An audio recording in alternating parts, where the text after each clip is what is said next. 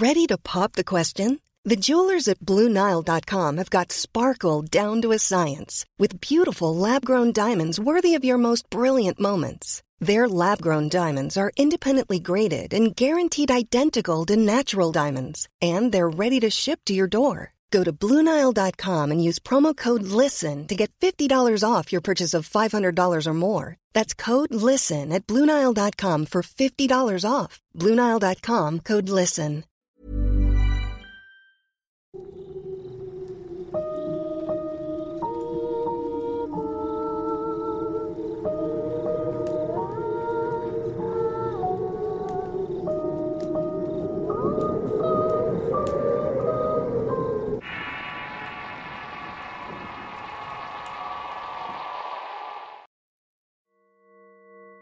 Nuevamente tenemos un relato más que nos ha compartido Álvaro Ramos, en donde cosas tan cotidianas como problemas de pareja se vuelven algo más una noche cualquiera, dando como resultado una misteriosa conexión con todo lo que ocurre a nuestros protagonistas.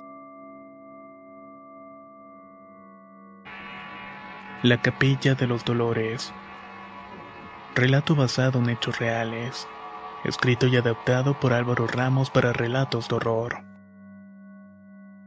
Después de cuatro años de relación con mi pareja, las cosas ya no iban nada bien.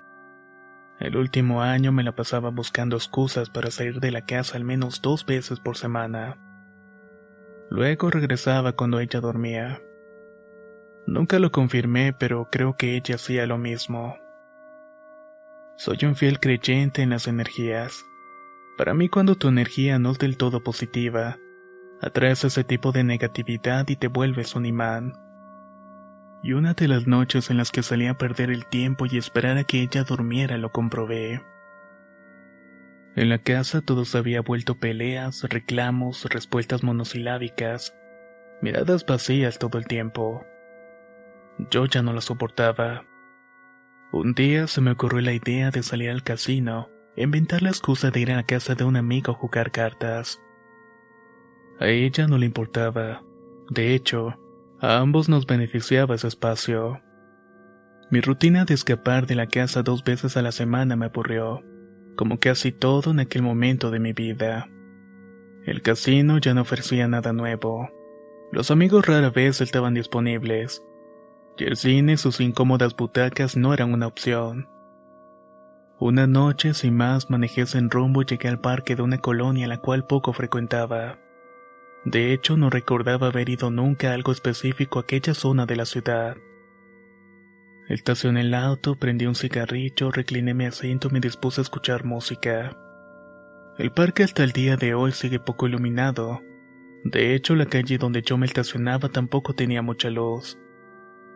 Eso aunando a que los pocos árboles de las casas tapaban la luz de las lámparas y le daban al lugar ese aspecto de tranquilidad que yo necesitaba. Hoy me pongo a pensar en que tal vez para los vecinos no era tan placentero ver a un desconocido fumar junto al parque donde seguramente jugaban sus hijos. Pero bueno, ya no lo hago más. Aquella noche estuve por ahí mal de una hora pensando y tomando valor para regresar a la casa y pedirle a ella que se mudara. La casa era mía y era obvio que ella se tenía que ir. Ya no sentía remordimiento, ya no sentía prácticamente nada. Y de pronto un apagón. La luz de toda la cuadra se había ido, así que encendí el auto y los faros para alumbrar al frente. Varios metros frente a mí se podía ver el portón blanco de una casa. La casa desde que me estacioné estuvo apagada. Pareciera que no viviera nadie, pero con las luces del auto encendidas pude notar movimiento a través de una de las ventanas. La luz de la calle tardó un par de minutos en volver y cuando lo hizo, las lámparas del parque y de la calle hacían un parpadeo. Pareciera que no tuviera la intensidad suficiente para seguir encendidas, y en cualquier momento pareciera que se fueran a apagar de nuevo agregando a esto que ninguna casa parecía tener luz. Noté que las casas que antes del apagón tenían luces encendidas ya no lo hacían, cuando yo supuse que se había restablecido servicio. Encendí el auto y decidí irme de ahí. No quería que pensaran que era una especie de ladrón y llamaran a la policía. Avancé pocos metros hacia el frente para rodear el parque, Debía salir por otra calle cuando de la nada el portón blanco de la casa frente a mí se abrió. De su interior salieron seis mujeres vestidas de negro alineadas en fila india. Las seis mujeres llevaban algo en las manos. No pude ver bien, pero me imagino que era un rosario. Caminaron hacia la derecha y se perdieron en la oscuridad de la siguiente cuadra, la cual me di cuenta que no tenía luz tampoco. Solo había un poco de luz de las lámparas del parque y de la esquina de la calle, y todo lo demás seguía a oscuras. No voy a mentirles, la imagen de ver a esas mujeres caminar de esa manera tan extraña a esas horas de la noche vestidas de negro me pareció algo sumamente aterrador. Además soy una de esas personas que le tiene miedo hasta su propia sombra. Salí de inmediato de ese lugar o eso pensé. Buscaba con urgencia la avenida por la cual llegué, pero por más vueltas que daba no la encontraba. Parecía estar dando vueltas en medio de ese laberinto de calles sin nombre. Todo seguía apagado y no había gente en las calles además de mí. El silencio era tal que lo podías escuchar, aunque no sé cómo explicar eso cuando de repente escuché unos rezos. Comencé a escuchar voces cerca de mí, voces que rezaban en coro. No soy una persona religiosa, pero he escuchado esos rezos en velorios familiares y en alguna que otra mesa a la cual fui más de joven. La piel se me erizó por completo. Mi única reacción fue apagar el auto y las luces. Puse el seguro y bajé todo el volumen de la radio y cerré mis ojos y comencé a buscar un recuerdo feliz que me hiciera distraerme y no escuchar esas voces. Me di cuenta que no tenía un solo recuerdo feliz de los últimos dos años. Todos los recuerdos terminaban conmigo frustrado, enojado, lastimado, desinteresado. Escuchaba las voces cada vez más cerca, pero seguía sin abrir los ojos e intenté rezar, pero no recordaba ni siquiera al Padre Nuestro. Puse mi cabeza sobre el volante y comencé a pedirle a Dios que me ayudara a salir de esa pesadilla. Realmente estaba muerto del miedo. Las voces desaparecieron en un instante, y de pronto escuché cómo golpearon el cristal de la ventana del auto. Era una mujer vestida de negro. Al ver a la mujer mi reacción fue de susto. Intenté encender el coche pero no respondía. La mujer insistía en que yo bajara la ventana. La veladora y el reflejo del cristal evitaban que yo pudiera ver el rostro de lo que sea que me estaba hablando. No me quedaba de otra. Enfrenté mi miedo y bajé unos centímetros la ventanilla. Buenas noches, hijo. Perdona la molestia. ¿Me podrías decir cómo salimos a la avenida de Correos? Me preguntó una voz en él. No sé cuál sea la avenida de Correos. Yo no soy de por aquí. Le respondí sin voltear a verla. Tenemos que llegar a la capilla de los Dolores, y esta se encuentra sobre la avenida de Correos. Señora, yo no conozco esa capilla, nunca he escuchado hablar de la avenida de Correos. De verdad, discúlpeme. La mujer no dijo nada, pero se quedó ahí estática unos segundos. Está bien, joven. Muchas gracias de todos modos. Toma mi veladora. No andes solito en la oscuridad. Siempre debes tener contigo una luz que te ilumine me dijo la mujer mientras extendía la mano hacia la ventana. Sus últimas palabras resonaron en mí como una metáfora. Era justo lo que necesitaba escuchar. Bajé un poco más la ventanilla, tomé la veladora y le agradecí. Nunca le vi el rostro. El chal que llevaba en la cabeza y la oscuridad de la calle evitaron que la viera. La mujer se marchó y con ella cinco mujeres con veladoras.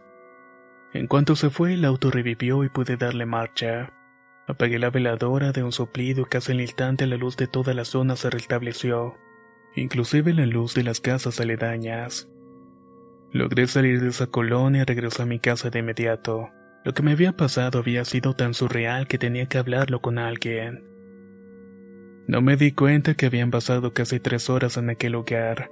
Cuando llegué a mi casa ya dormía e intenté despertarla para contarle mi historia, pero ella no tenía ganas de escucharme y entonces intenté dormir. No dormí casi nada aquella noche. No dejaba de pensar en esa experiencia ni en las palabras que la mujer me había dicho. Yo seguía convencido de que era una metáfora y que me había venido como anillo al dedo. Al día siguiente, mientras me arreglaba para ir a trabajar, le platiqué a mi pareja lo que había sucedido. Obviamente cambié algunas cosas de la historia. Le dije que fui a dejar a un compañero de juegos a Colonia, que después me sucedió todo lo que le había contado. Ella obviamente no me creyó una sola palabra, pero dijo que dejara de andar saliendo a vagar por las noches, que una de esas noches me iba a pasar algo peor y que ella ni siquiera se iba a enterar.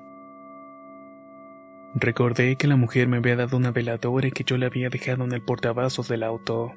Salí corriendo a ver y esa era la prueba que necesitaba para que ella me hiciera caso. Llegué al auto y no vi la veladora en el portavasos. Abrí la puerta y cuando me acerqué más vi un pedazo de hueso, justamente en el lugar donde había dejado la veladora de la mujer. No sé qué clase de hueso era. Nunca supe si era un hueso de animal o peor aún un hueso humano. De inmediato lo saqué y lo arrojé a la basura. Mi pareja me vio tirando el hueso y me preguntó qué era eso. No me vas a creer, pero fui a buscar. Hey everyone, I've been on the go recently Phoenix, Kansas City, Chicago.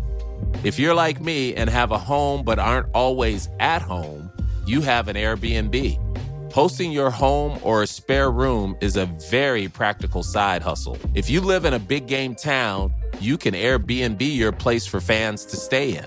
Your home might be worth more than you think. Find out how much at airbnb.com/slash host.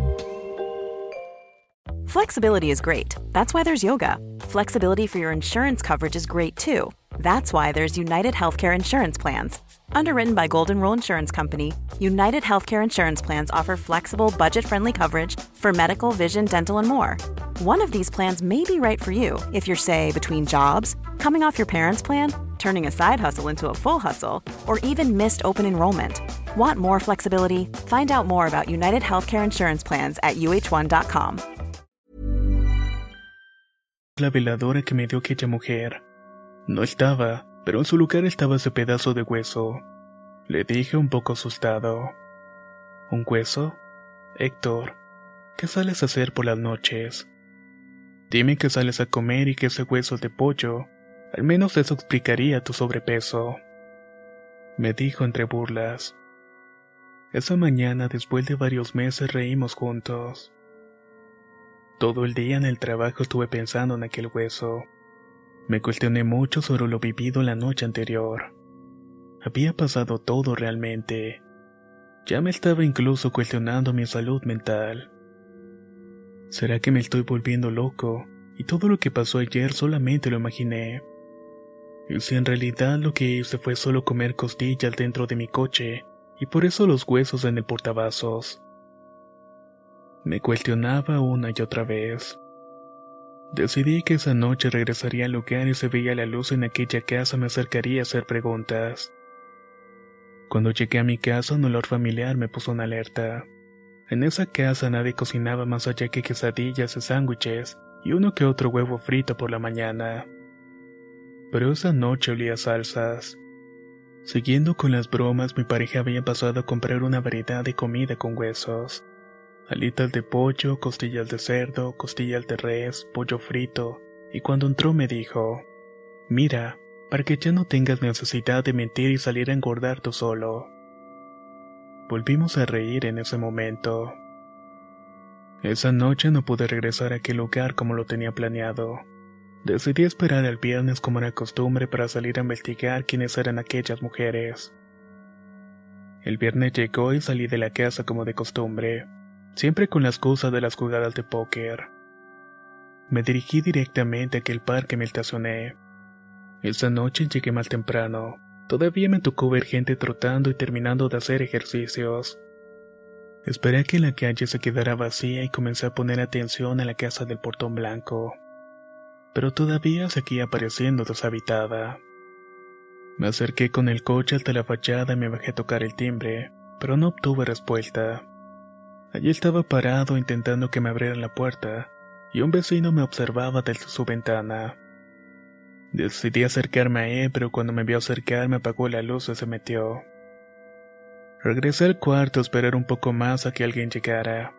Estuve casi una hora y no había ni un solo movimiento. Casi me acabé la cajetilla cuando escuché una voz. Buenas noches, disculpe, busca a alguien por aquí, me dijo el vecino que me observaba minutos atrás. Buenas noches, busco a alguien pero no sé quién, le respondí. ¿Cómo? Buscas a alguien pero no sabes a quién buscas. ¿Estás drogado qué? Dijo el hombre un poco molesto. Sí, déjeme explicarle. Hace unas noches vine a este mismo parque y hubo un apagón en toda la colonia. Pero cuando me iba a ir vi que de esta casa salieron seis mujeres vestidas de negro con rosarios en las manos. Salieron por el portón y caminaron hacia la calle de la derecha. Me fui de aquí y me las volví a encontrar en otra calle. Las mujeres llevaban veladoras y de hecho, una de ellas me dio una veladora para que no estuviera solo en la oscuridad, ya que en ese momento mi coche no quería encender. Le conté. El hombre parecía no entender mucho la historia. De hecho, sus gestos me hacían pensar que el tipo me consideraba un loco. Cuando busqué la veladora ya no estaba, solo había un pedazo de hueso. Seguí contándole. Y pues quiero saber qué sucedió. Como las vi salir de aquí, vine a preguntar dónde puedo encontrarlas, o al menos que me digan dónde encontrar la capilla de los dolores. El hombre volvió a ver la casa y después me dijo, no sé si lo que me cuentas sea un chiste, pero yo estuve el martes aquí y no recuerdo que se haya ido la luz en toda la noche. Intenté convencer al hombre de que mi historia era real. Incluso le mostré el ticket de los cigarros que compré ese día en el Oxxo, el cual se encontraba a pocas cuadras del lugar. El hombre me dijo que si quería esperar estaba bien, pero que el dueño de esa casa no iba muy seguido, y que cuando iba solamente estaba unas horas y se iba. Pasaron unas horas y perdí un poco el interés. Lo mismo pasó con mis salidas nocturnas. Pasaba un poco mal de tiempo en la casa. Pero seguía pensando en aquella noche. Seguía pensando en que si fue una alucinación. Ya no había vuelto a suceder y que si había sido real o no. Entonces tal vez nunca tendría una explicación. Una tarde recibí una llamada a mi celular. Era una mujer cobrándome dos meses de renta, pero yo no pagaba una renta alguna. La casa en la que vivía se pagaba por medio de un crédito. Le dije que estaba equivocada y que yo no tenía ninguna renta y me respondió. La casa de la calle Limonero número 47. Usted la rentó hace poco menos de un año. Si ya no la va a evitar, podemos ver cómo finiquitar el contrato. Regresé a la casa con mi pareja para hablar con ella saber qué era lo que estaba ocurriendo. Ahí fue que me contó algo que yo no recordaba. Hace tiempo, en una de nuestras tantas peleas, me dijo, tú tomaste la decisión de irte a rentar una casa solo y dejarme aquí para pensar bien las cosas. Dijiste que necesitábamos tiempo y espacio para decidir bien todo. Me diste un juego de llaves y el otro lo tienes tú. Después de un día regresaste como si nada en la casa y comenzaste a actuar raro. Parecías molesto pero al mismo tiempo parecías deprimido. No querías hacer nada hasta que comenzaste a mentir sobre tus salidas a jugar póker y regresaste a esa casa dos veces por semana. Nunca supe que ibas y nunca quise ir a pesar de tener las llaves. Siempre pensé que ibas a verte con otra mujer y no quería encontrarte de esa manera. Un sábado fui a esa casa y vi que en la sala estaba una cuna desarmada. Me sentí terrible y me di cuenta que sabías lo que habías hecho, y nunca me había reclamado por aquello. Fui a la cocina de la casa y vi pegada en la pared una cita del hospital donde me hice la operación. Tú nunca me reclamaste.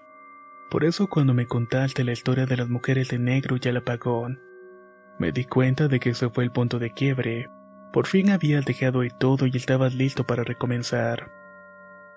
Date cuenta que llevamos semanas riendo, abrazándonos y comiendo juntos y cocinando. Me doy cuenta de que no eres consciente, pero tu actitud me demuestra que ya me perdonaste. Ella sacó una carpeta de un cajón y me enseñó varios papeles. De inmediato los recuerdos vinieron a mi mente. Hace varios meses después de la muerte de mi hermano descubrí una carta responsiva firmada por mi cuñada en la cual ella aceptaba la responsabilidad si algo le pasaba a mi pareja en la operación. Ella estaba embarazada y decidió no tener al bebé, porque yo ya presentaba un cuadro de inestabilidad emocional. Todo a causa de la muerte de mi hermano. De alguna manera ya no quería tener que lidiar con un embarazo y conmigo al mismo tiempo. Recuerdo haber encontrado ese papel y largarme a llorar. Nunca le dije nada y solo comencé a tratarla como una extraña. Me sentía tan triste y tan enojado que ni siquiera quería verla a los ojos. Renté esa casa y iba dos veces por semana unas horas a hacer lo mismo. Compré una cuna de madera y un día la armaba y el otro día la desarmaba. Era una terapia enfermiza, pero al menos me mantenía vivo. Aún recuerdo la última vez que estuve desarmando la cuna. Lloré mucho a oscuras como siempre, pero me dije a mí mismo que la próxima vez que la armara sería para mi hijo de verdad. Así que me fui de ahí cerrando ese capítulo de mi vida. ¿Cómo trabaja la mente humana en ocasiones? Mi mente borró sus recuerdos y hasta el día de hoy sigo sin recordarlo. Llegué a ese parque frente a la casa que había rentado y no me atreví a entrar. Solamente me fui a despedir. Esa noche vi salir de esa casa las ánimas del purgatorio, llevando consigo el último esbozo de sufrimiento que dejé, y también el recuerdo de aquel hijo que nunca pude conocer. Ahogado en mi propia oscuridad con la mente completamente apagada, fueron las mismas ánimas del purgatorio las que me devolvieron esa luz en mi camino. Recuerdan que les dije que al otro día mi pareja me esperó con comida con huesos, como una forma de broma en mis supuestas escapadas a comer costillas por las noches. Esa noche hicimos el amor después de mucho tiempo, y a partir de ahí mejoró mucho la relación. Exactamente tres meses después del evento de las mujeres de negro, ella me entregó un sobre amarrado con un huesito de yeso. En su interior estaba el ultrasonido con la imagen de un bebé con tres meses de gestación. Hace un mes que conocí a Jerónimo, mi hijo. Nació en la misma ciudad de su madre donde viven sus abuelos, en un hospital ubicado en la avenida Correos. Mientras yo acompañaba a mi mujer en el parto, me hizo que en la capilla del hospital, otras seis mujeres la acompañaron a rezar. El nombre de la capilla, Capilla de los Dolores.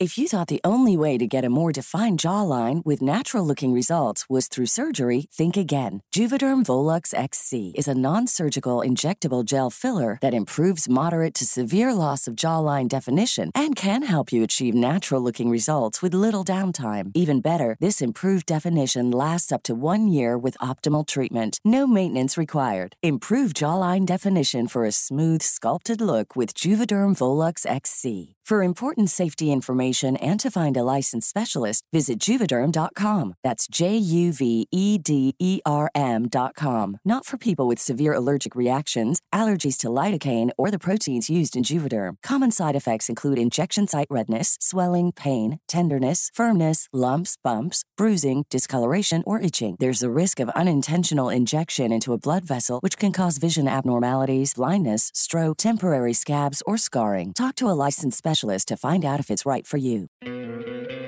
¿No te encantaría tener 100 dólares extra en tu bolsillo? Haz que un experto bilingüe de TurboTax declare tus impuestos para el 31 de marzo y obtén 100 dólares de vuelta al instante. Porque no importa cuáles hayan sido tus logros del año pasado, TurboTax hace que cuenten. Obtén 100 dólares de vuelta y tus impuestos con 100% de precisión, solo con Intuit TurboTax. Debes declarar para el 31 de marzo. Crédito solo aplicable al costo de la presentación federal con TurboTax Full Service. Oferta sujeta a cambios o cancelación en cualquier momento.